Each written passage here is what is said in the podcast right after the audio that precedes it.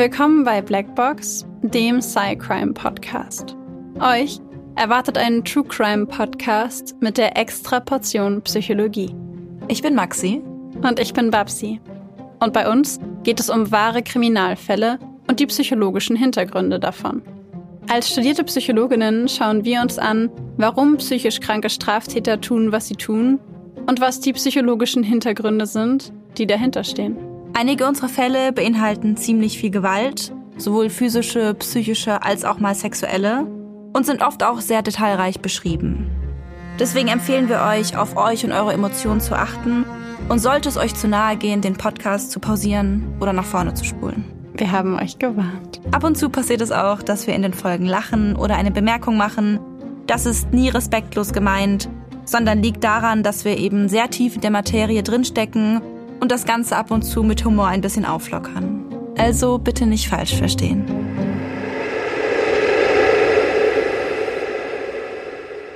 Wir sind wieder am Start mit einer Folge, die sich super oft gewünscht wurde. Ähm, hier gehen Grüße raus an Südem von Insta und Stefan. Ihr beide habt euch ähm, die Folge gewünscht und noch ganz viele andere. Allerdings wart ihr beide mit die ersten und auch am öftesten. genau. Es geht heute um Trommelwirbel, Nils Högel.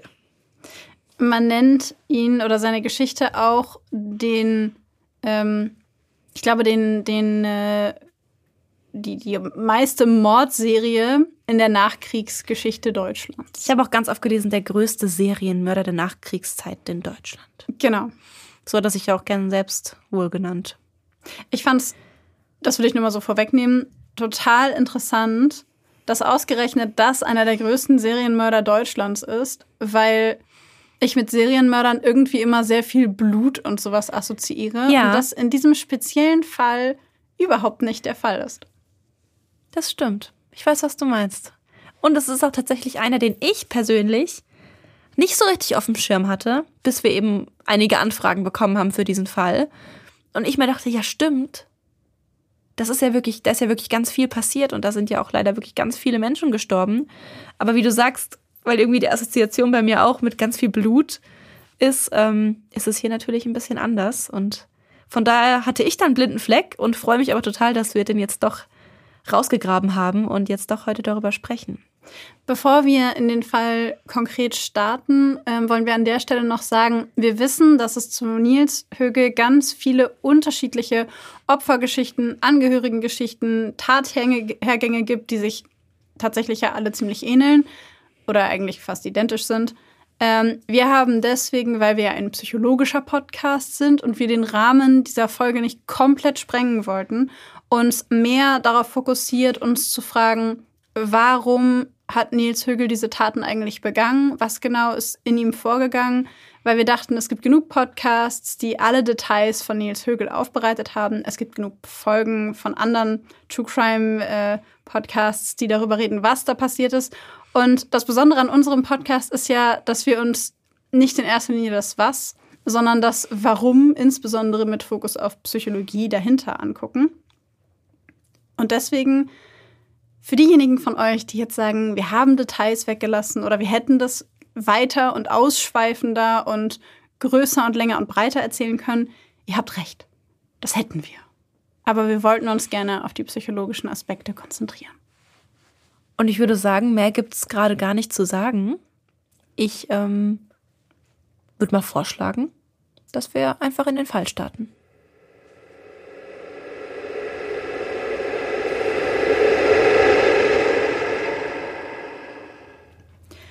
22.06.2005, 13.30 Uhr. Klinikum Delmenhorst, Intensivstation.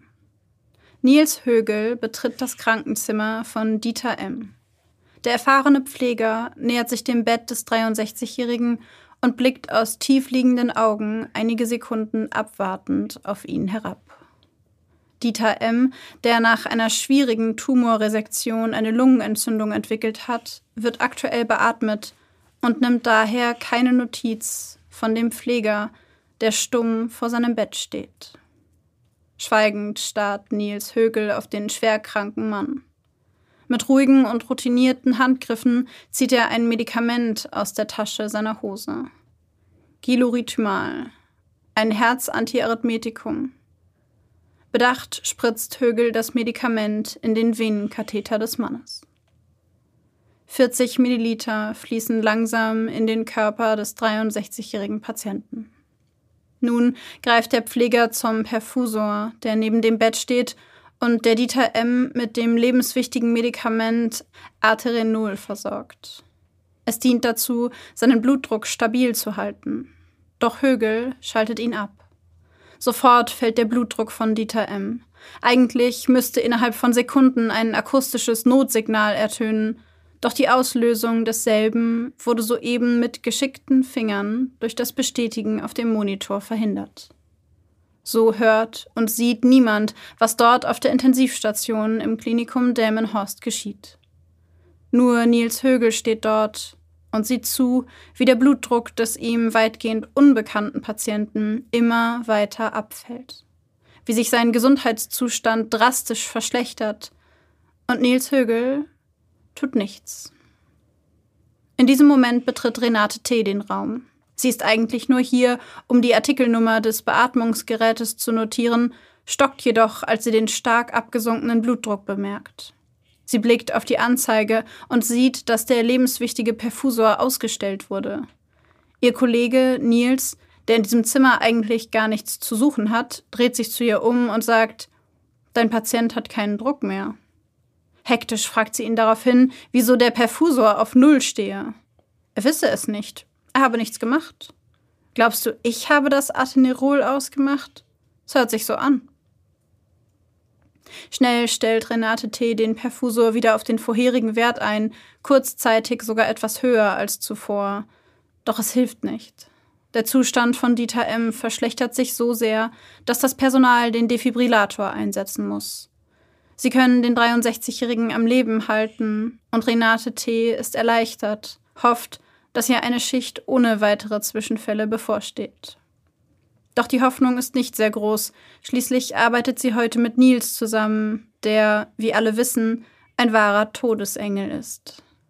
Niemand sonst hat so viele Krisen und Todesfälle in so kurzer Zeit miterlebt.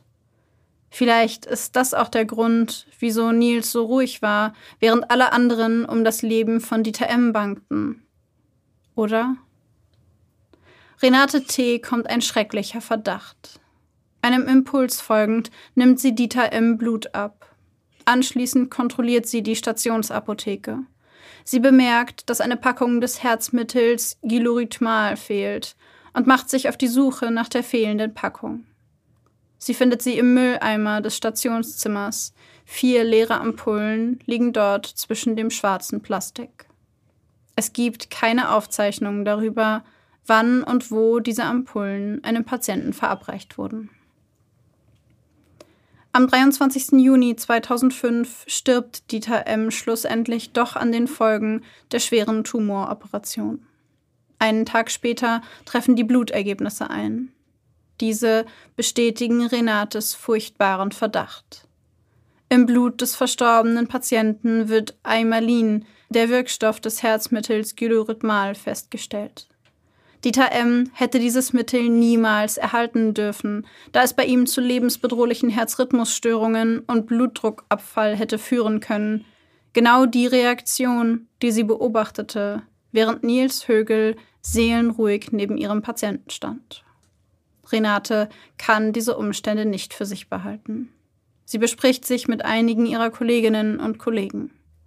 Als Reaktion auf diesen Fund wird im Team heftig diskutiert. Es wird vereinbart, noch einen Tag zu warten, einen Tag, bis Nils Högel seinen Urlaub antritt und das restliche Team sich Gedanken machen kann, wie es nun weitergehen soll.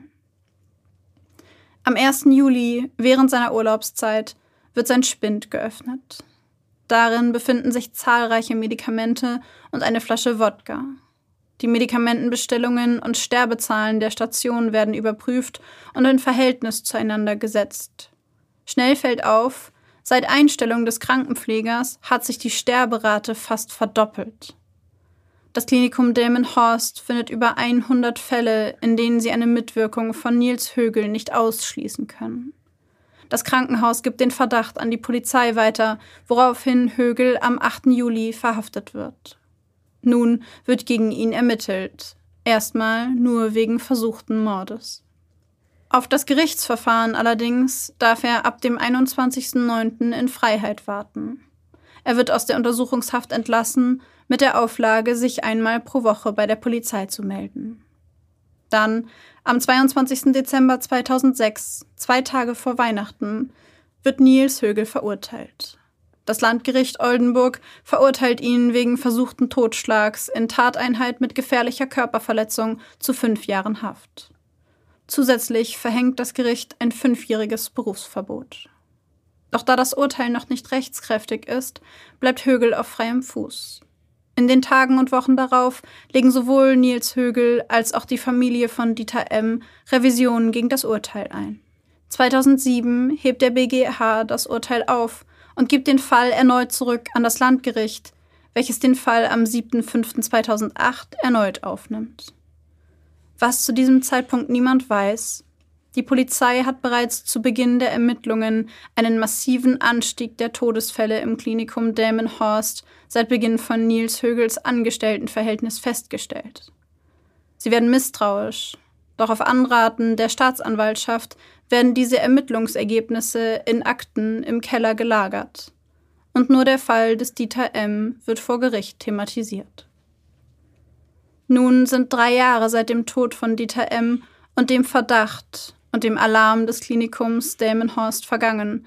Drei Jahre, in denen Nils Högel auf freiem Fuß und sogar beruflich im gesundheitlichen Bereich tätig war.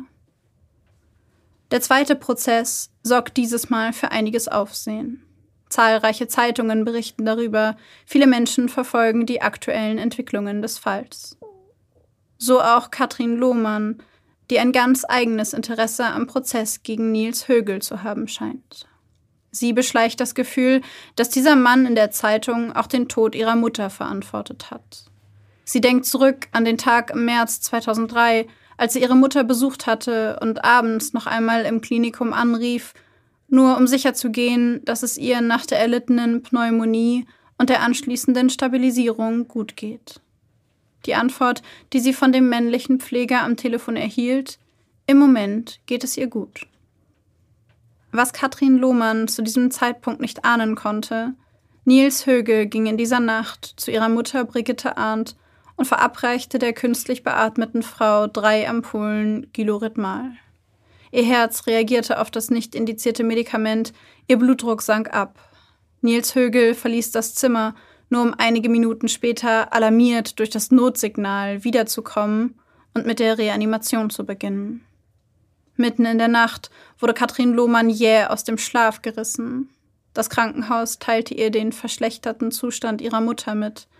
Schließlich, noch bevor Katrin das Krankenhaus erreichen konnte, starb ihre Mutter um 2.39 Uhr nachts auf der Intensivstation des Klinikums Delmenhorst. Nun wendet Katrin Lohmann sich an die Polizei, äußert ihren Verdacht, erstattet Anzeige gegen den Krankenpfleger, der aktuell bereits wegen anderer Taten vor Gericht steht. Am 23.06.2008 wird Nils Högel erneut vom Landgericht Oldenburg verurteilt. Diesmal zu siebeneinhalb Jahren Haft, begleitet von einem lebenslangen Berufsverbot. Doch auch dieses Mal wehrt sich Högel gegen das Urteil und bringt den Fall damit erneut von den Bundesgerichtshof. Dieser verwirft jedoch die Revision und so wird das Urteil des Landgerichts Oldenburg am 10. Dezember 2008 rechtskräftig. Am 6.5.2009 tritt Högel dann erstmalig seine Haftstrafe an.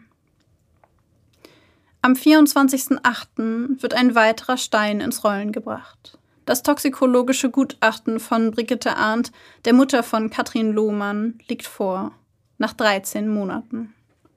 Auch hier ist der Eimalin-Nachweis positiv. Auch ihr wurde ohne ärztliche Anordnung Gilorhythmal gespritzt. Alarmiert geht die Staatsanwaltschaft nun auch weiteren unerklärlichen Todesfällen in Dienstzeiten von Nils Högel nach. Die Polizei fordert Exhumierungen an, übt Druck auf die Staatsanwaltschaft Oldenburg aus die versucht, sich gegen die massenhaften Exhumierungen und Obduktionen zu wehren. Doch das Ergebnis spricht für sich. Vier weitere Körper tragen den Wirkstoff Eimerlin zum Zeitpunkt ihres Todes in sich. Doch es dauert Jahre, bis überhaupt noch einmal Anklage erhoben wird. Der zuständige Oberstaatsanwalt in Oldenburg lässt die Akten, in denen Nils Högel ganz klar als Täter erkannt wird, jahrelang einfach liegen. Erst 2013 wird eine junge Oberstaatsanwältin auf die Fälle aufmerksam und kann selbst kaum fassen, dass sich bisher niemand darum gekümmert hat. Sie bemüht sich sofort um eine Anklage zu einem Zeitpunkt, zu dem Högel bereits fast die Hälfte seiner Haftzeit abgesessen hat. Am 11.09.2014 startet der nächste Prozess gegen Nils Högel, basierend auf den neuen Erkenntnissen, die die Staatsanwaltschaft bis jetzt gesammelt hat. Die Anklage lautet Mord in drei und versuchter Mord in zwei Fällen. Da mit weiteren Opfern zu rechnen ist, wird zwei Monate später die Sonderkommission Cardio eingerichtet. 15 Beamte sollen in dieser nach Möglichkeit alle Taten von Nils Högel aufklären. Während des Verfahrens treten viele Menschen im Zeugenstand gegen Nils Högel auf. Unter ihnen auch Otto Dapin, bis März 2014 Chefarzt des Klinikums Oldenburg. Er berichtet von der Zusammenarbeit mit Högel, erinnert sich, dass er recht oft an Reanimationen beteiligt war. Er hatte oft Rufbereitschaft, hatte oft schwere Patienten betreut. Er sei sachlich kompetent aufgetreten, jedoch manchmal auch grob und ruppig zu Patienten. Bei Reanimationen habe er sich oft nach vorne gedrängt. Sogar nach einer Verlegung auf eine andere Station sei Högel auf einmal immer wieder bei Reanimationen dabei gewesen. Dies habe sich so dermaßen gehäuft, dass das Stationspersonal ihn ausdrücklich wegschicken musste. Nicht umsonst hat er bei seinen Kollegen den Spitznamen Rettungsrambo. Dapin habe des Weiteren an seiner emotionalen Stabilität gezweifelt, er erinnert sich, wie Högel zwei Patienten in die Leichenhalle brachte und danach völlig aufgelöst war, emotional sehr mitgenommen erschien. Am 22.12.2014 spricht Nils Högel dann erstmalig mit dem psychiatrischen Sachverständigen Konstantin Karyophilis und gesteht diesem, über 90 Patienten Gilorhythmal gespritzt zu haben. 30 davon seien als Folge seiner Taten gestorben. Der Gutachter gibt vor Gericht an, die Arbeit auf der Intensivstation sei einschneidend für Högel gewesen. Er sagt, die Patienten verbrächten dort nur kurze Zeit an Schläuchen und Geräten. Högel sei es nicht darum gegangen, Menschen zu schaden, sondern immer wieder Reanimationen zu erleben und dabei erfolgreich zu sein. Am Anfang erlebte er noch den Kick wie eine Droge. Nach den Reanimationen fühlte er sich selbst wie belebt. Doch irgendwann sei es nicht mehr darum gegangen. Er sei einfach süchtig gewesen. Ohne Reanimation fühlte er sich wie auf Entzug. Karyophiles diagnostiziert eine kombinierte Persönlichkeitsstörung mit narzisstischen, histrionischen, dissozialen und zwanghaften Zügen. Dennoch hält der Gutachter ihn für voll schuldfähig. Ihm sei das Unrecht seines Handelns bewusst gewesen. Högel hat überlegt, umsichtig und geschickt gehandelt. Während der Gutachter diese Erkenntnisse vor Gericht vorträgt und damit versucht, allen Anwesenden einen Eindruck des Innenlebens von Nils Högel zu geben, folgt dieser den Ausführungen des Gutachters regungs- und kommentarlos. Doch unabhängig von den Analysen der Tat und den emotionalen Aspekten derselben wird auch Högels Kindheit genauestens unter die Lupe genommen. Hier zeichnet der Gutachter das Bild eines engagierten, ehrgeizigen Krankenpflegers, der den Beruf aus Überzeugung ergriffen habe, wie schon sein Vater und seine Großmutter vor ihm. Ein Pfleger, der von seiner Arbeit fasziniert ist, der einen enormen Arbeitseifer entwickelt, der viel arbeitet und nachts auch noch bei Rettungseinsätzen beteiligt ist. Freiwillig. Jemand, der es im Leben nicht ganz leicht hatte. Nach dem Tod seines Vaters und einer guten Freundin gerät der junge Mann erstmalig ins Straucheln. Er entwickelt Ängste, beginnt eine Psychotherapie. 2001 kommt es dann im Klinikum Oldenburg, in welchem Nils Högel arbeitete, innerhalb von nur einem Wochenende zu fünf ungewöhnlichen Todesfällen auf der Intensivstation. Sie nennen es auch das schwarze Wochenende. Einer der Chefärzte lässt nach diesen Vorfällen eine Statistik anfertigen. Welche Mitarbeiter und Mitarbeiterinnen waren wann und bei welcher Reanimation anwesend? Sofort fällt auf, dass Nils Högel unverhältnismäßig oft an Reanimationen beteiligt ist. Doch niemand sagt etwas. Und so verläuft der erste Verdacht im Sand. 2002 muss Högel die Klinik dann doch verlassen, allerdings mit exzellentem Arbeitszeugnis. Erst Jahre später wird das Klinikum zugeben, an dieser Stelle einen Fehler gemacht zu haben. Nach einem Autounfall im Jahr 2003 verschlimmern sich die Symptome zusehends. Högel bekommt Panikattacken, zu deren Bekämpfung er Diazepam nimmt. Irgendwann beginnt er Alkohol zu konsumieren, um die Angst zu vergessen und den Fokus auf einfachere Dinge lenken zu können. Im April heiratet er eine Arbeitskollegin, wenig später wird eine gemeinsame Tochter geboren. Doch auch seine kleine Familie schafft es nicht, ihm genügend Sicherheit zu geben, um sich vom Alkohol zu verabschieden.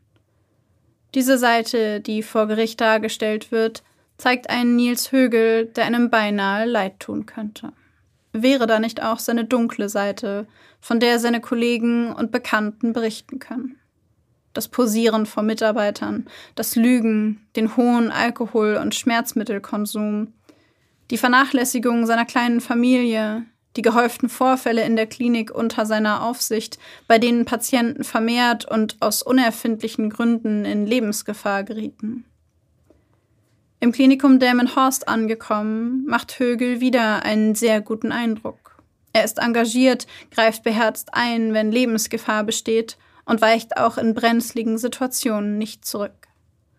Dass er auch dort wieder unverhältnismäßig oft neben dem Krankenbett steht, wenn einer der erkrankten oder verletzten Menschen in Lebensgefahr gerät, fällt erst viel zu spät auf. Vor Gericht wird er als innerlich zerrissen, überfordert, den eigenen Wert an der Arbeit orientierend bezeichnet. Er habe aus gutachterlicher Sicht unter Depressionen und Angststörungen gelitten, habe nach außen immer als der starke Retter wirken wollen, während er innerlich immer mehr vereinsamte. Als im Februar von Seiten der Staatsanwaltschaft als Reaktion auf über 200 zu ermittelnde Fälle der Sokokardio die lebenslange Haft gefordert wird, äußert sich Högel schließlich selbst zu den Taten und dazu, was zu diesem Zeitpunkt in ihm vorging. Er habe nie aus Langeweile getötet. Er habe sich Menschen ausgesucht, denen es medizinisch schlecht ging und die eine schlechte Prognose hatten. Er habe sie nicht mehr als Menschen wahrgenommen. Er berichtet dennoch häufig der Meinung gewesen zu sein, etwas Falsches zu tun. Vor allem nachts hätten ihn die Geister der Toten verfolgt. Deshalb habe er sich dem Alkohol zugewandt, dieser habe die Geister vertrieben. Er sei in der Lage gewesen zu arbeiten und Leistung zu erbringen. Er habe immer gewusst, die nächste Reanimation kommt bestimmt. Wieder stürzte er sich in die Aufregung, das Adrenalin und fühlte sich beschwingt, wenn diese erfolgreich verlief und er einen maßgeblichen Teil dazu beigetragen hatte. Doch manchmal seien die Patienten auch verstorben, dann habe er sich niedergeschlagen gefühlt, habe sich gesagt, dass er aufhören müsse. Immer wieder habe er sich gesagt, dass er aufhören müsse und dann doch weitergemacht. Im Gefängnis, außerhalb der Verhandlung, zeigt Högel jedoch ein ganz anderes Bild. Hier gibt er an, brüstet sich mit seinen Taten, erzählt seinen Mitinsassen mehr als 80 Menschen getötet zu haben, bezeichnet sich als den größten Serienmörder aller Zeiten. Selbst vor Gericht rutschen ihm gelegentlich äußerst unpassende Kommentare heraus, wie beispielsweise, dass er bei dem Mord an einem älteren Mann am 22. Dezember noch gedacht habe, das sei sicherlich kein schönes Weihnachtsgeschenk für dessen Familie. Am 26.02.2015 ergeht das Urteil gegen Nils Högel. Lebenslange Freiheitsstrafe aufgrund der besonderen Schwere der Schuld ohne Aussicht auf vorzeitige Entlassung. Mir ist vollkommen klar, dass das nicht entschuldbar ist und dass das Strafmaß absolut gerechtfertigt ist und es keine Alternative gibt. Den Angehörigen wünsche ich, dass ihnen mein Strafmaß und das Ende des Prozesses helfen, einen Schlussstrich zu ziehen. Es tut mir wirklich leid, richtet Högel sich gegen Ende an die Angehörigen. Doch der Horror um Nils Högel ist noch lange nicht vorbei. Im Herbst 2008 startet dann ein dritter Prozess mit 126 Nebenklägern. Es liegen Berichte von 134 Leichnamen vor. 23 Zeugen und elf toxikologische Sachverständige werden geladen. Aufgrund des Ausmaßes dieser neuen Verhandlung findet diese in der Oldenburger Visa MS-Halle statt, in der normalerweise Sportveranstaltungen gefeiert werden. Der Prozess beginnt am 30.10.2008 mit einer Schweigeminute für die Opfer. Anschließend wird die Anklage verlesen. Eine ganze Stunde lang. 100 Namen. 100 Menschen unterschiedlichster Herkunft, unterschiedlichsten Alters, manche sogar mit kleinen Kindern. Högel wird nach einer Stellungnahme gefragt, treffen die Vorwürfe, 100 Menschen getötet zu haben, zu? Ja ist seine Antwort. Am 6. Juni ergeht die zweite lebenslange Haftstrafe, diesmal wegen Mordes an 85 Menschen. Ermittelt hat die Soko Cardio sehr viel mehr Opfer von Högel. Bis zu 322 potenzielle Tote werden mit ihm in Verbindung gebracht. Doch die meisten können Högel nicht eindeutig zugeordnet werden. Man kann ihm nichts nachweisen. Vor Gericht bleiben dem Richter als Abschluss nur wenige Worte. Diese Menschen waren Spielfiguren für sie, in einem Spiel, bei dem nur sie gewinnen und alle anderen verlieren konnten. Es sei purer Zufall gewesen, wer überlebte und wer starb. Nach dem finalen Urteil teilt auch einer der Nebenkläger seine Gedanken der Presse mit. Er hat eine ganze Branche, die ihr Bestes gibt, in Verruf gebracht, nur um sich selbst zu profilieren. Ich möchte ihn nie wieder in Freiheit sehen.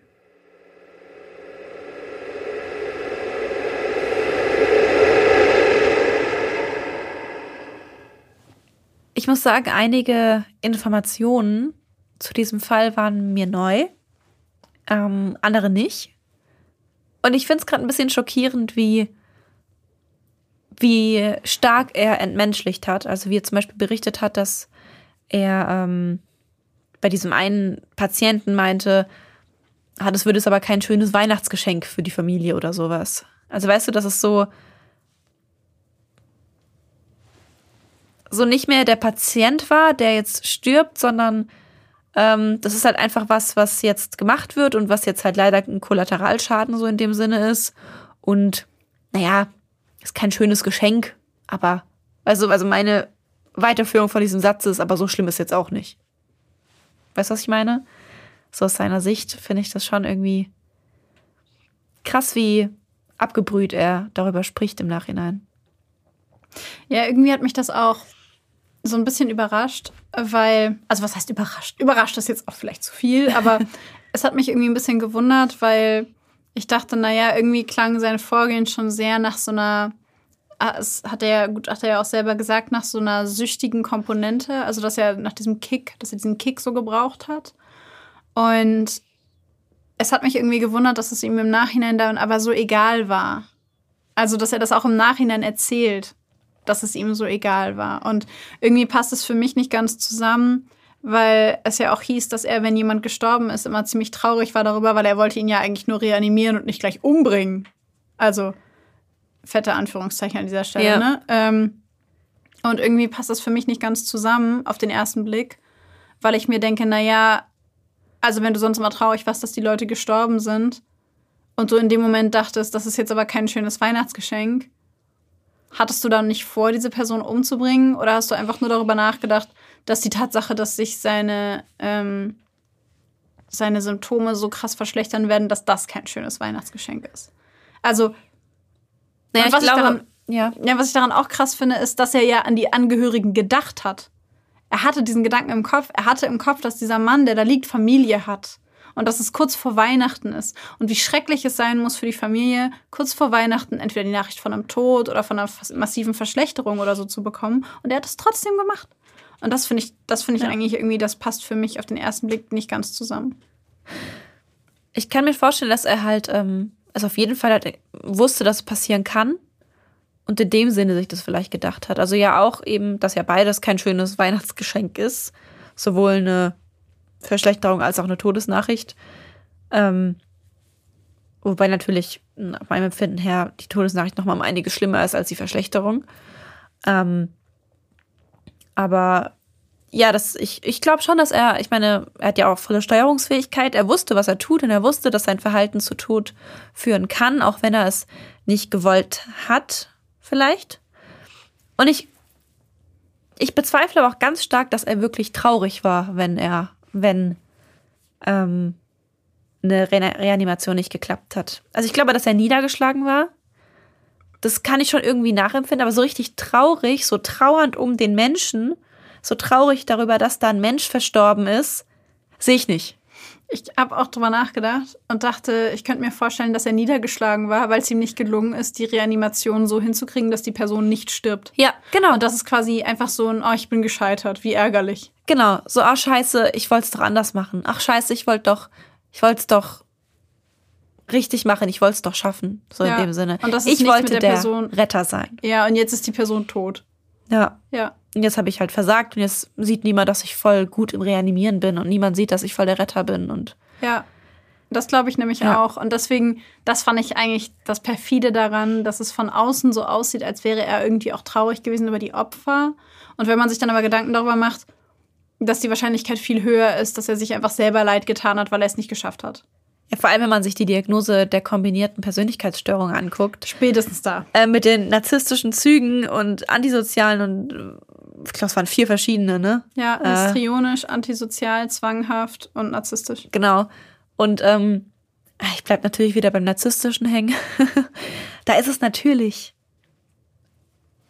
eine Entwertung für einen Narzissten, wenn er nicht da der außerordentliche Retter sein kann.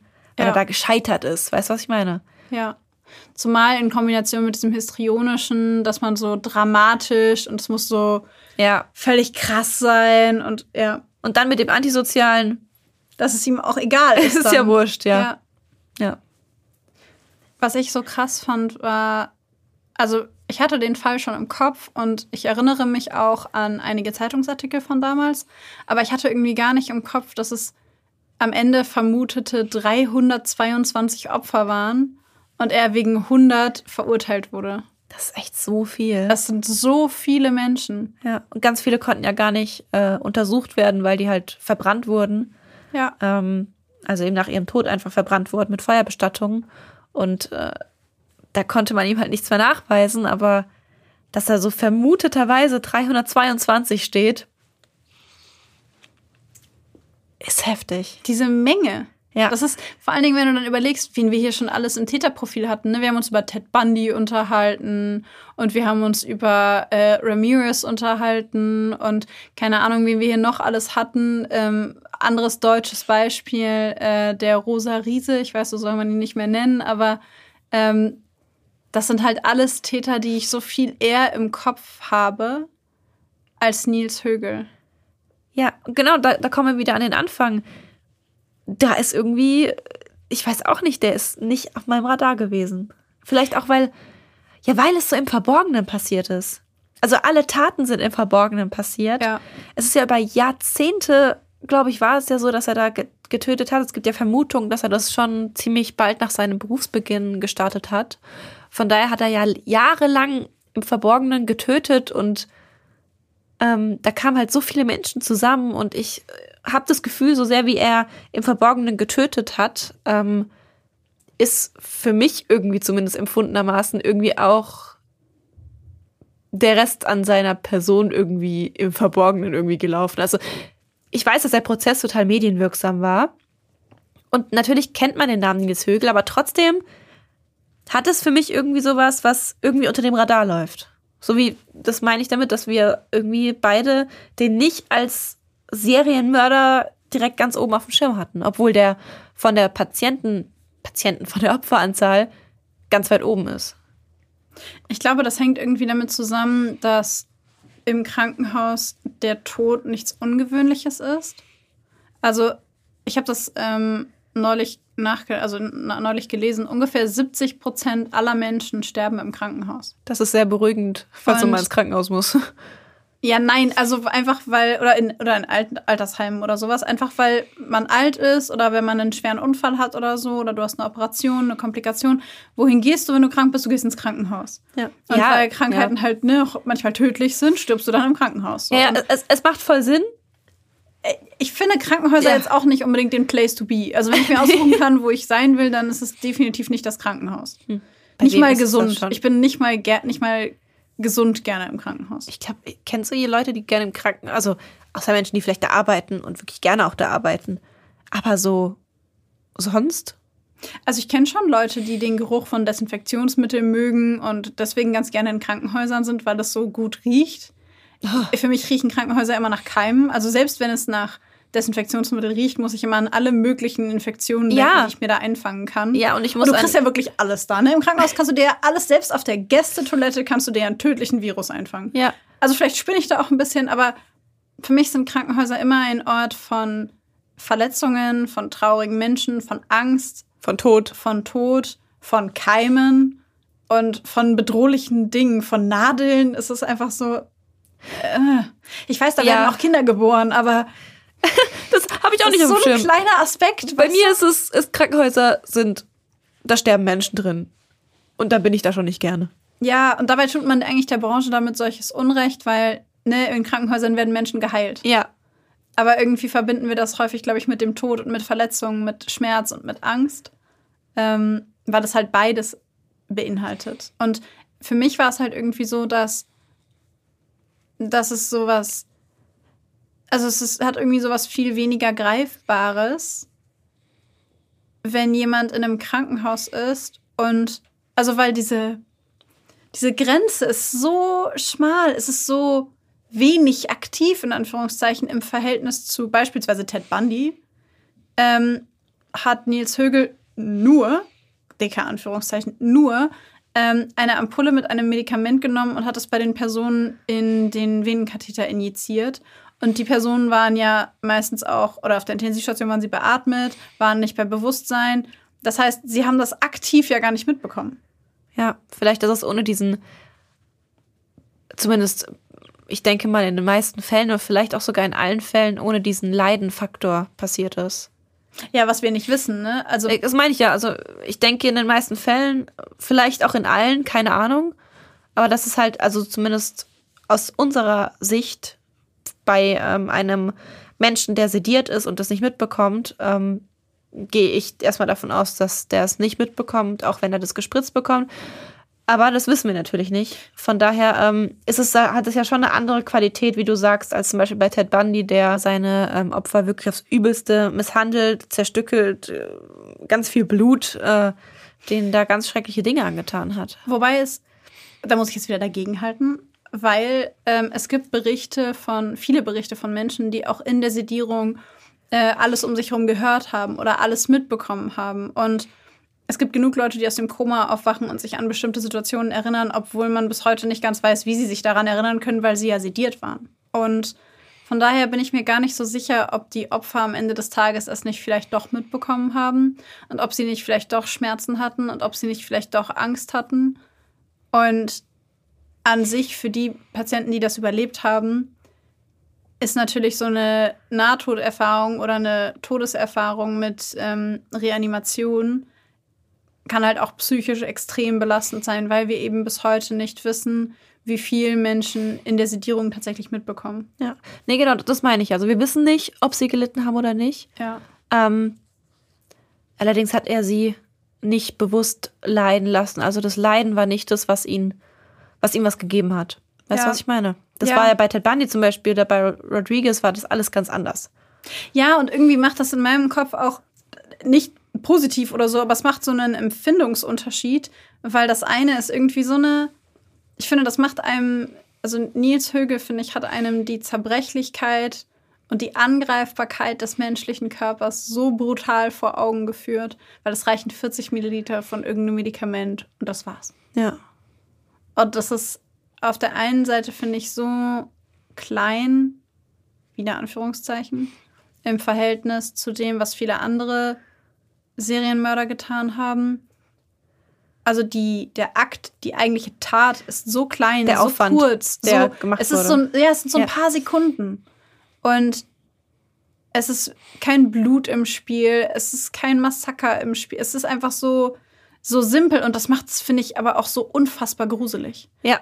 Weil, weil es eben die Zerbrechlichkeit des, des menschlichen Körpers, finde ich, so deutlich macht, wie wenig er eigentlich ausreicht, um dich vom Leben in den Tod zu befördern.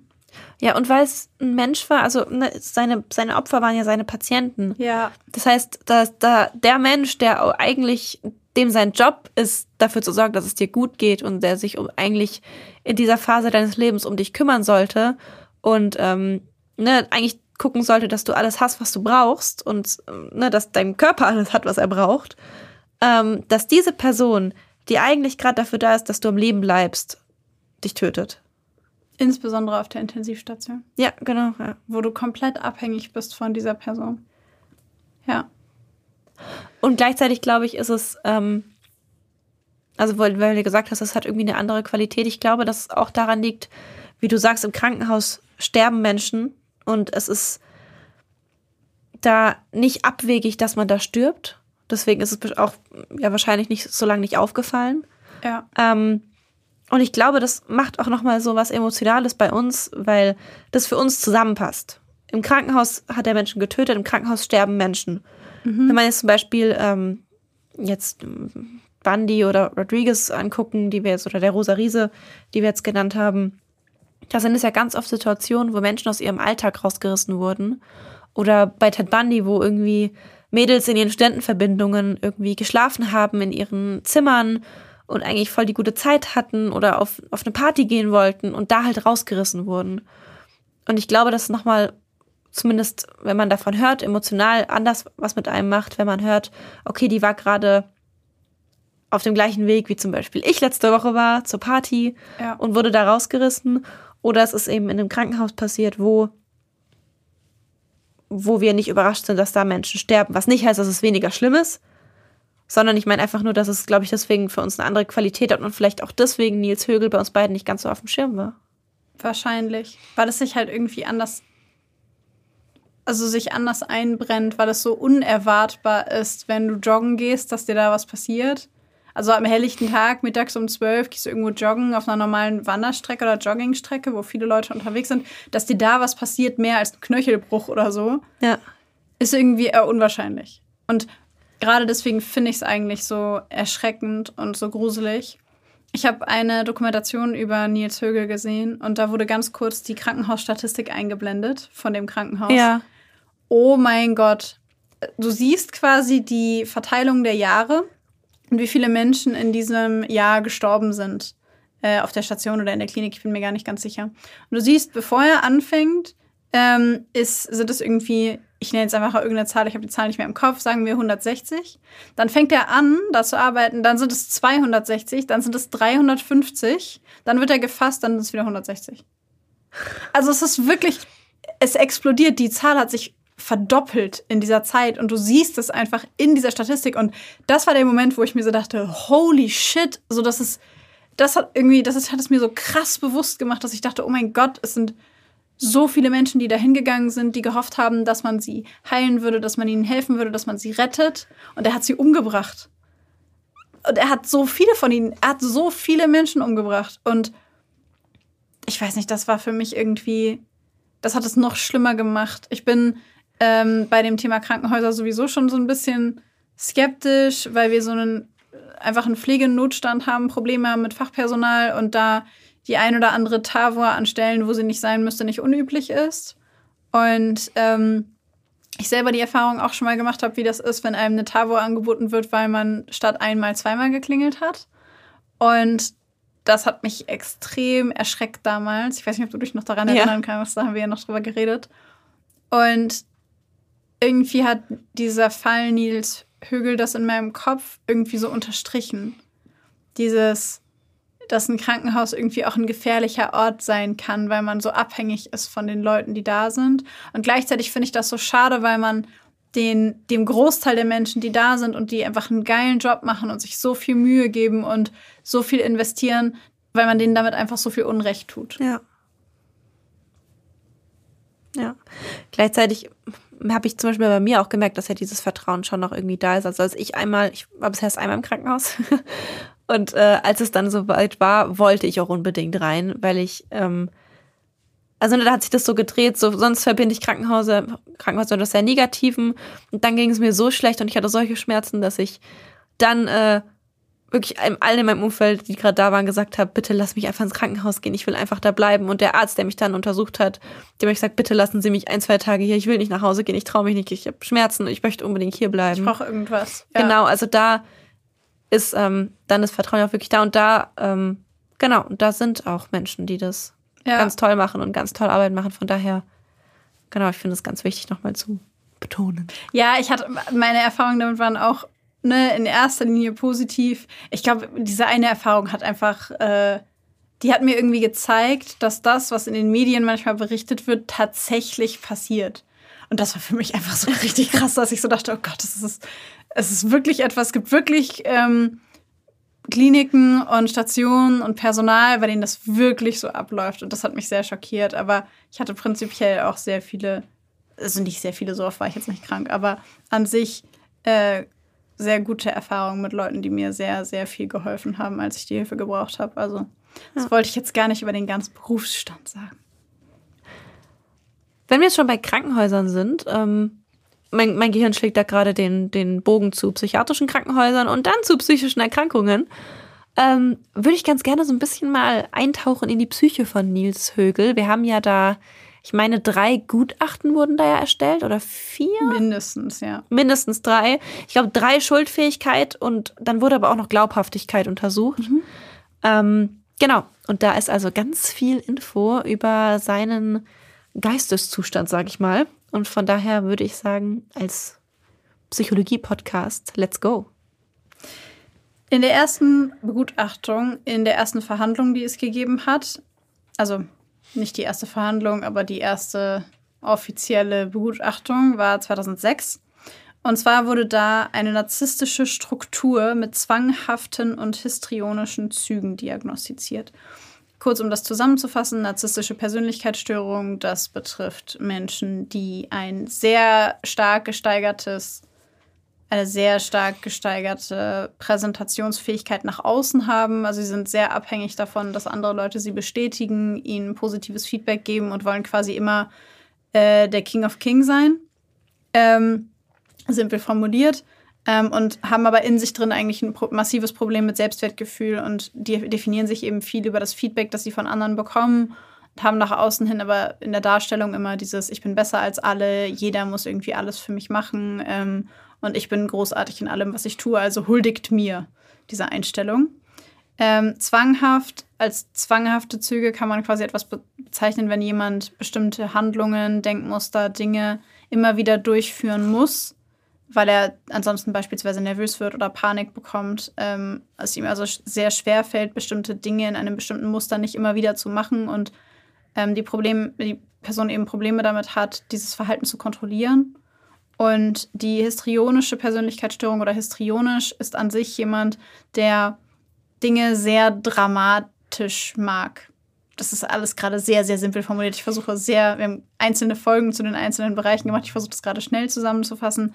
Das ist also im Grunde jemand, der immer so ein Bedürfnis hat nach Drama und Action und alles ist irgendwie krass. Und ist, wenn man den Leuten zuguckt, denkt man immer, die sind wie auf so einer Theaterbühne. Es ist irgendwie alles ein bisschen zu viel. Ja.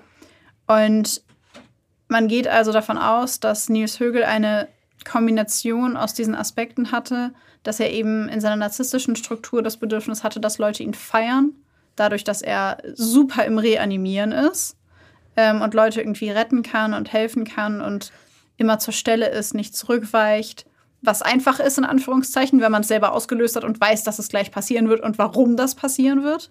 Zwanghaft würde ich mal vermuten, weil er nicht damit aufhören konnte, weil es irgendwann ja so ein eigenes, also so eine eigene Dynamik entwickelt hat, diese Taten immer wieder zu begehen, obwohl er wusste, dass es falsch ist und er es nicht lassen konnte. Und histrionisch eben, weil er diesen großen Auftritt hatte, ähm, da immer dazwischen gesprungen ist und ja selbst auf Stationen eingesprungen ist, auf denen er eigentlich gar nichts verloren hatte. Ja bei dem Zwanghaften ähm, kann es sich ja auch in Alltagsverhalten äußern ähm, oder zum Beispiel in Zwangsgedanken, aber ich kann mir schon vorstellen, dass die, auch die Zwangs, äh, die Akzentuierung in der ähm, zwanghaften Persönlichkeitsstörung ähm, bestimmt auch einen Einfluss hatten auf die Taten, denke ich. Das glaube ich auch. Dass es dann wie so eine Routine geworden ist, aus der man dann irgendwie nicht Ja. mehr rausgekommen ist. Ja, und vor allem, es war ja auch eine Methode, die für ihn genau das gebracht hat, was er wollte. Ne? Ja. Und das kennen wir alle von uns, wenn da irgendwie eine Methode ist, die super funktioniert und uns genau das gibt, was wir wollen und brauchen, dann wiederholen wir die. Ja. Und ich denke, genauso hat es bei ihm funktioniert. Was er tatsächlich in dem Gutachten gesagt hat, ist, dass er die Patienten ja immer mehr irgendwie auf eine abwertende Art oder abwertend wahrgenommen hat. Ähm, also im Grunde waren sie für ihn irgendwann einfach nur noch Objekte, wie sie da so, also so wie sie dann da lagen. Und äh, ja, das ähm, Problem da war eben, dass er, oder die Tatsache besser gesagt, war eben da, dass er in dem Gutachten tatsächlich einen Patienten, den er getötet hat, als vergammelte Hülle bezeichnet hat. Und das fand ich schon krass, weil ich mir dachte, okay, es hat dir wirklich überhaupt gar nichts bedeutet. Das war dir völlig egal. Das ist immer wieder beim Entmenschlichen. Genau, das waren einfach keine Menschen mehr, sondern Ja. irgendwelche Objekte, anhand derer er seine Anerkennung und sein Bedürfnis nach Aufmerksamkeit stillen konnte. Ähm, der Gutachter Karyophilis, den wir auch im Fall schon erwähnt haben, der hat ähm, Nils Högel zusätzlich zu den beiden anderen ähm, Bezeichnungen ähm, als einen ängstlichen und selbst unsicheren Menschen mit einem Retterwahn bezeichnet. Ähm, er sagt, äh, wie wir es ja vorhin auch ähm, schon mal angeschnitten haben, dass er die Patienten nicht vorsätzlich töten wollte, sondern einfach ihm beweisen wollte, dass er sie wiederbeleben kann. Und was ich ganz interessant fand, ist eben, dass er im Gefängnis allerdings total geprahlt hat mit seinen Taten. Ne, so von wegen, was sich angehört hat, als ob er das gemacht hätte, um die Menschen zu töten. Ähm, was ja wahrscheinlich gar nicht der Fall war. Ne? Am Ende können, kann natürlich niemand in seinen Kopf reingucken, aber sowohl die Gutachter als auch, ich habe zumindest keine Gegenstimmen gehört, alle Gutachter sind der Meinung, dass er nicht aus diesem Zweck das gemacht hat, sondern eben für diese Selbstwerterhöhung. Ähm, und da finde ich ganz spannend, dass ähm, der Gutachter das da so benannt hat, dass er sich da in narzisstischen Superlativen bewegt hat. Also er ist von dieser Rolle des größten Retters, die er unbedingt haben wollte, die er dann aber ja nicht mehr erfüllen konnte oder nicht mehr befriedigen konnte, diese, diese Sehnsucht nach eben dieser Superlative. Im Gefängnis wurde er dann dadurch zum größten Mörder. Ne? Also es gibt kein Mittelmaß. Er muss immer der Beste, der Größte sein. Und entweder er ist der beste Pfleger, der tollste Retter, der Beste im Animieren, im Reanimieren, ähm, oder er ist eben der gefährlichste und brutalste und gefürchtetste und größte Mörder der Nachkriegszeit. Je nachdem wahrscheinlich, was in dem Environment, in, den er, in dem er gerade ist, am meisten anerkannt ist. Ja. Ich glaube auch. Das, was er selber auch gesagt hat, war, die, dieses Thema Reanimation war ja immer wiederkehrend etwas, das er ganz bewusst ausgelöst hat. Also er hat ja immer wieder dafür gesorgt, dass es bei den Patienten dazu gekommen ist, dass sie reanimiert werden mussten. Und äh, dieser Kick, das hat er selber auch in den Gutachten gesagt, der war für ihn so intensiv, dass er das in immer kürzeren Abständen immer wieder gebraucht hat. Und jetzt möchte ich an dieser Stelle einmal ganz kurz an eine der allerersten Folgen erinnern, die wir bei Blackbox überhaupt gemacht haben, nämlich die der Substanzabhängigkeiten. Und ich möchte an dieser Stelle eine kurze Parallele dazu ziehen, wie das beispielsweise mit Alkohol oder auch Drogen ist. Und wir haben damals davon gesprochen, dass man aufgrund des Belohnungssystems, das wir alle in unserem Gehirn haben, also der äh, beispielsweise der Nucleus accumbens ist ein Teil davon, dass wir dort immer belohnt werden, wenn wir essen, wenn wir Sex haben, wenn wir was trinken. Für alle Dinge, die für unseren Körper gut sind, werden wir belohnt. Und das funktioniert genauso mit Drogen und mit Alkohol. Die sind zwar nicht gut für unseren Körper, lösen aber eben auch diese positiven ähm, Gefühle aus. Und wir werden quasi dafür belohnt, dass wir das tun. Und man kann sich das im Grunde bei Nils Högel genauso vorstellen, dass er jedes Mal bei einer erfolgreichen Reanimation dafür belohnt wurde, dass er das gemacht hat, indem er quasi ähm, ja, indem er quasi dieses erhebende Gefühl gehabt hat. Das heißt, sein Verhalten wurde immer wieder bestärkt und er hat mit jeder Reanimation, mit jeder Tat gelernt, oh wow, das funktioniert. Das Problem daran ist, wenn man tatsächlich süchtig nach etwas ist, ähm, ist, dass dieser Kick nachlässt mit der Zeit. Der wird weniger oder man braucht ihn häufiger. Und er selber hat tatsächlich in den Gutachten irgendwann auch gesagt, dass er sich daran erinnert, dass er in einer einzigen Schicht teilweise mehrfach ähm, Patienten manipuliert hat, also Medikamente vergeben hat, die kontraindiziert waren oder zumindest nicht indiziert waren und damit Reanimationen ausgelöst hat, weil er irgendwann diesen Kick so häufig gebraucht hat. Und die Gutachter gehen tatsächlich davon aus, dass er diesen Kick immer häufiger gebraucht hat, weil er, wie du gerade gesagt hast, so ein unsicherer Mensch war und so vulnerabel gewesen ist. Und ich denke, man kann das vergleichen, wenn jeder von uns jetzt mal in sich geht und überlegt, was mache ich, wenn ich mich unsicher fühle. Und ähm, manche Leute haben vielleicht super gute Coping-Strategien, wie ich habe ein Tagebuch mit äh, lauter positivem Feedback, das mir jemand anders, mit, das mir andere Leute gegeben haben und wo ich über alle Eigenschaften aufgeschrieben habe, die ich an mir selber mag. Das ist tatsächlich und sehr gesund. Dann lese ich mir das immer durch und mache mir bewusst, was für ein großartiger Mensch ich bin und dass es okay ist, dass ich gerade unsicher bin, aber dass es halt auch eine vorübergehende Phase ist gerade. Oder man öffnet Instagram und guckt sich alle möglichen Leute an. Das ist dann eine sehr, also eher weniger gesunde Art und Weise. Oder man, weiß ich nicht, ähm, nimmt Drogen, zündet sich eine Zigarette an oder trinkt ein Glas Wein. Das ist eine sehr ungesunde Art und Weise, damit umzugehen. Ähm, aber ich denke, jeder von uns hat da so sein, seine Coping-Strategie die mehr oder weniger gesund ist oder unterschiedliche Coping-Strategien. Und diese führen wir halt häufiger aus. Mal mehr bewusst und mal weniger bewusst. Ich gibt zum Beispiel genug Leute, die irgendwie, weiß ich nicht, wenn sie schlechte Laune haben, jemanden anmaulen und dann fühlen sie sich besser. Das, ne, also das ist ja, äh, es sind ja so kleine Sachen manchmal auch. Und man kann sich das im Grunde so vorstellen, dass Nils Högel jedes Mal, wenn er sich unsicher gefühlt hat oder er das Gefühl hatte, er ist nichts wert oder er ist nicht wichtig, diese ja im Grunde diese Manipulation an dem medizinischen Gesundheitszustand der Personen vorgenommen hat, um eine Reanimation auszulösen, um sein fragiles Ego wieder zu stabilisieren. Ja. Und auf Basis dessen kann man sich natürlich vorstellen, dass wenn man jetzt dann überlegt, dass diese Taten, dass er sich dessen bewusst war, dass es falsch ist, könnte ich mir auch vorstellen, unser Unterbewusstsein ist ja manchmal schlauer als wir selber als wir das quasi zugeben wollen, dass sein Unterbewusstsein genau wusste, dass das, was er da tut, eigentlich falsch ist und fake ist und dass es kein, dass es ihm kein echtes Selbstwertgefühl geben konnte, weil er wusste, dass die Situationen nicht echt waren.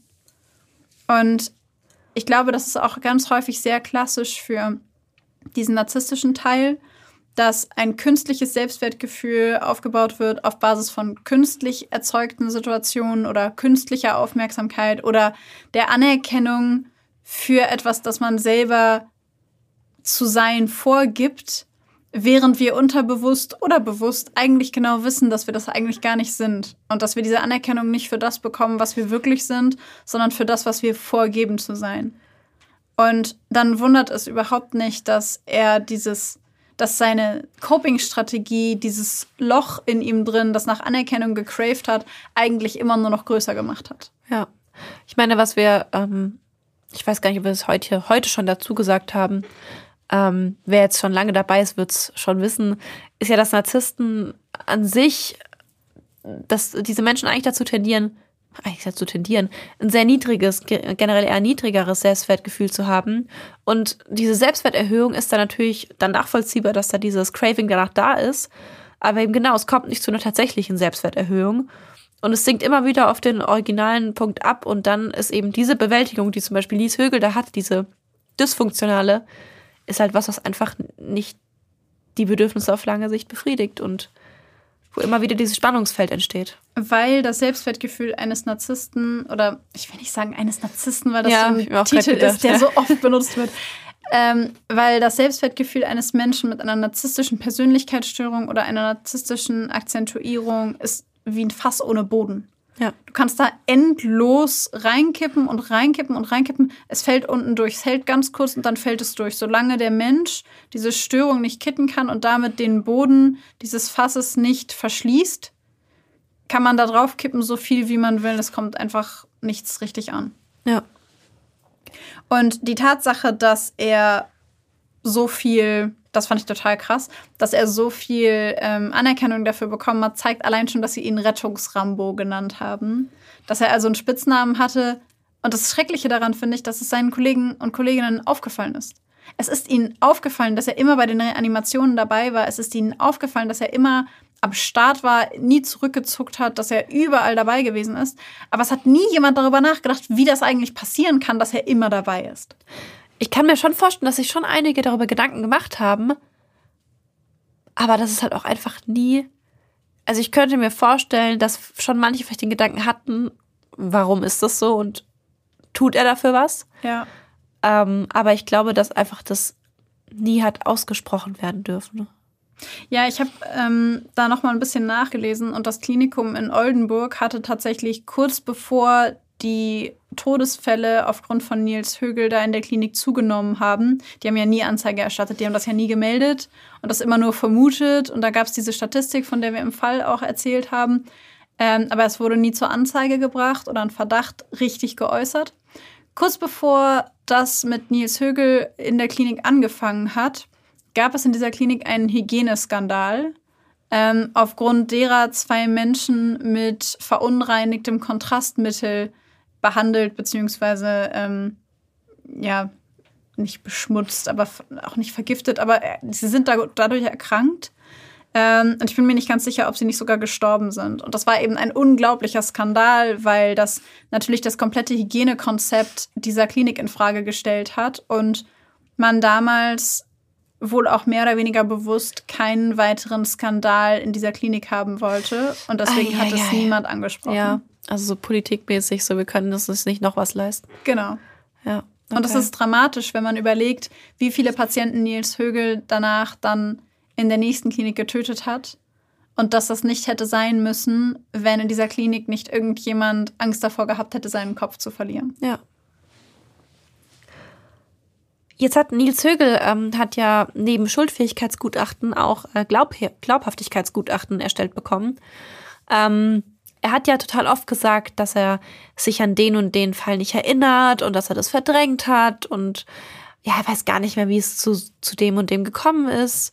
Und ähm, ich weiß nicht genau warum, aber ich bin mir sicher, das hat auch ein, ein Faktor dabei ähm, oder eine Rolle dabei gespielt ähm, wurde ein Glaubhaftigkeitsgutachter hinzugezogen, der mal prüfen sollte, lügt der oder ist es wirklich so, dass er Dinge vergessen hat? Was ja auch vielleicht die Frage aufgeworfen hätte, könnte ich mir jetzt vorstellen, wenn er so viel vergisst, könnte nicht vielleicht doch eine andere Erkrankung im Vordergrund stehen. Könnte ich mir jetzt zum Beispiel vorstellen, dass vielleicht auch mit dem Hintergedanken dann ein Glaubhaftigkeitsgutachten erstellt wurde. Mhm. Ähm, dieser Gutachter hat, ähm, ich denke mal jetzt für uns alle, die jetzt hier diesen Fall äh, besprechen und hören, wenig überraschend, zu dem Schluss gekommen, dass Nils Högel ein super Lügner ist, ähm, der sich ein riesiges, vielschichtiges Lügenmodell aufgebaut hat. Ähm, und äh, er hat es so benannt, dass Nils Högel Lügen mit sehr hoher Qualität vortragen kann. Allerdings hat auch er sich immer wieder in Widersprüche verstrickt. Und es war ihm sichtlich unangenehm, wenn diese Widersprüche ähm, angesprochen wurden. Der Gutachter sagte im, während der Verhandlung, dass er sich ganz sicher ist, dass Nils Högel immer wusste, was er getan hat, dass er sich an die Fälle erinnert und dass er nie irgendwas verdrängt hat. Vielmehr war für ihn ganz deutlich zu erkennen, dass ähm, Högel seine Angaben immer an den aktuellen Ermittlungsstand angepasst hat. Heißt, er hat ähm, so lange gesagt, er erinnert sich nicht, bis diese Dinge ganz deutlich sicher mit hoher Beweislast nachgewiesen wurden. Und dann hat das zugegeben und meinte, ach ja, jetzt erinnere ich mich doch, jetzt äh, ja, war das und das und das und das. Ähm, dementsprechend war Högel laut dem Gutachter uneingeschränkt aussagefähig und aussagetüchtig, sagt man da. Ähm, es ist einfach wirklich rein diese Persönlichkeitsstörung, die diagnostiziert wurde. Es liegt keine weitere Erkrankung vor. Er hat es einfach sag ich mal, da geschickt gemacht, hat sich da so dumm oder vergesslich gestellt, dass halt wirklich im Gericht daran gezweifelt wurde, ob er lügt, also eben, ob wirklich gedacht wurde, ah, vielleicht hat er es tatsächlich vergessen. Und es musste erst ein Gutachter kommen, um das wirklich zweifelsfrei zu bestätigen, was für mich irgendwie nochmal so ein Faktor ist, ein Beleg für diese antisoziale Persönlichkeitsstörung.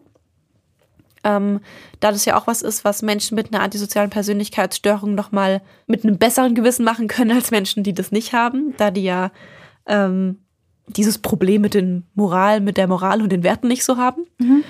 Ähm, und auch eben dieser, dass dieser Narzissmus eben bei ihm so im Vordergrund stand, dass da eben tatsächlich er da selbstbewusst und vollkommen ruhig und nach außen hin mit sich im Reinen da einfach lügen konnte. Und zwar das so überzeugend, dass ein Glaubhaftigkeitsgutachten geholt wurde. Das finde ich auch tatsächlich ziemlich kritisch.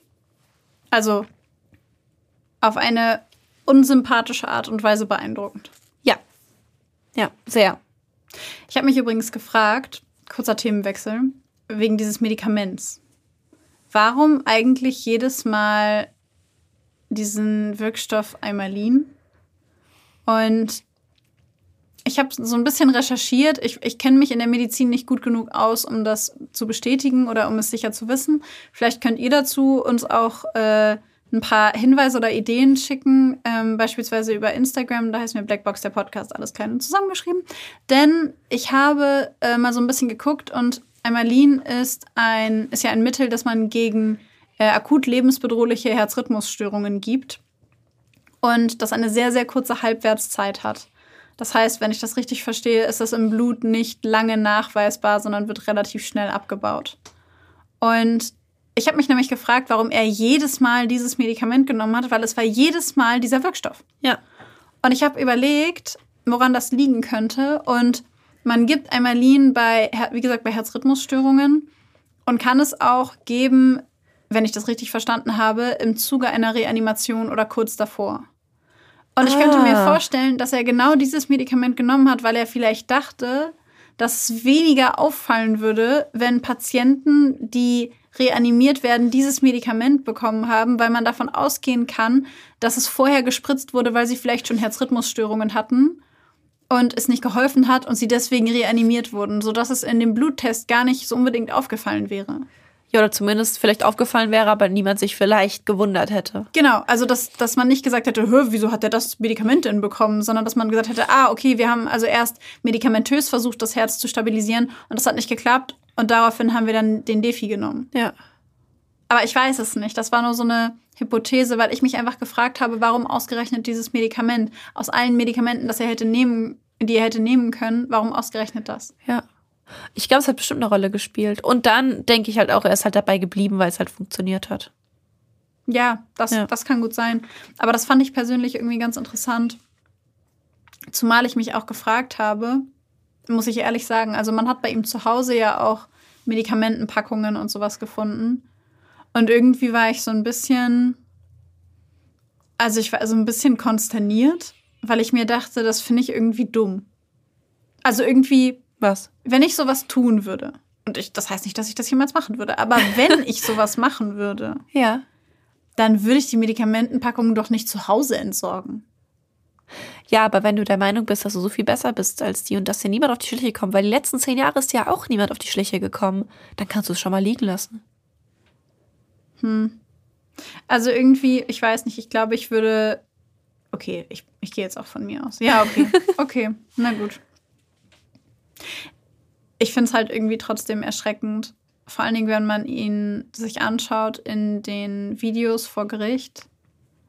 Ist dir mal aufgefallen, dass er Ringerohren hat? Was, dass er was hat? Ringerohren. Ich glaube, das sind Ringerohren. Ringerohren? Ja, so Kampfsportlerohren. Nee. Das muss man, da muss man drauf achten. Seine Ohren sehen aus wie so ein kleines Stück Brokkoli oder so. Ich weiß gar nicht, wie ich das anders sagen soll. Ähm, ich glaube, man nennt das auch Ringerohren, weil äh, der Ohrknorpel häufig kaputt geht oder gebrochen wird oder so zertrümmert wird, weil die sich so am Kopf festhalten beim ah. Ringen und da häufig ähm, am Ohr Sachen kaputt gehen. Aha. Und irgendwann sieht dann das Ohr oder sehen dann beide Ohren aus wie so ein Stück Brokkoli oder Kohl oder keine Ahnung was. Okay. Und das ist mir auch, das ist das erste, was mir an ihm aufgefallen ist, dass er früher bestimmt mal Kampfsport gemacht haben muss. Oder dass er einen schweren Unfall hatte an beiden Ohren. Das interessiert mich jetzt. Das wissen wir nicht. Ja, und als ich dann darüber nachgedacht habe, dachte ich mir, woher, und das wüsste ich irgendwie gerne, woher sind eigentlich all diese narzisstischen Tendenzen, diese histrionischen Tendenzen entstanden? Und ich meine, wir wissen, dass seine Oma und sein Papa selber auch in der Pflege waren. Aber irgendwie hätte mich unglaublich interessiert, was da früher los war, wo er aufgewachsen ist, wie das passiert ist, warum das passiert ist und wie er diese narzisstische Persönlichkeitsstörung überhaupt entwickeln konnte. Ja. Ja, dafür haben wir leider zu wenig Infos irgendwie, wie so oft, ne? Ja.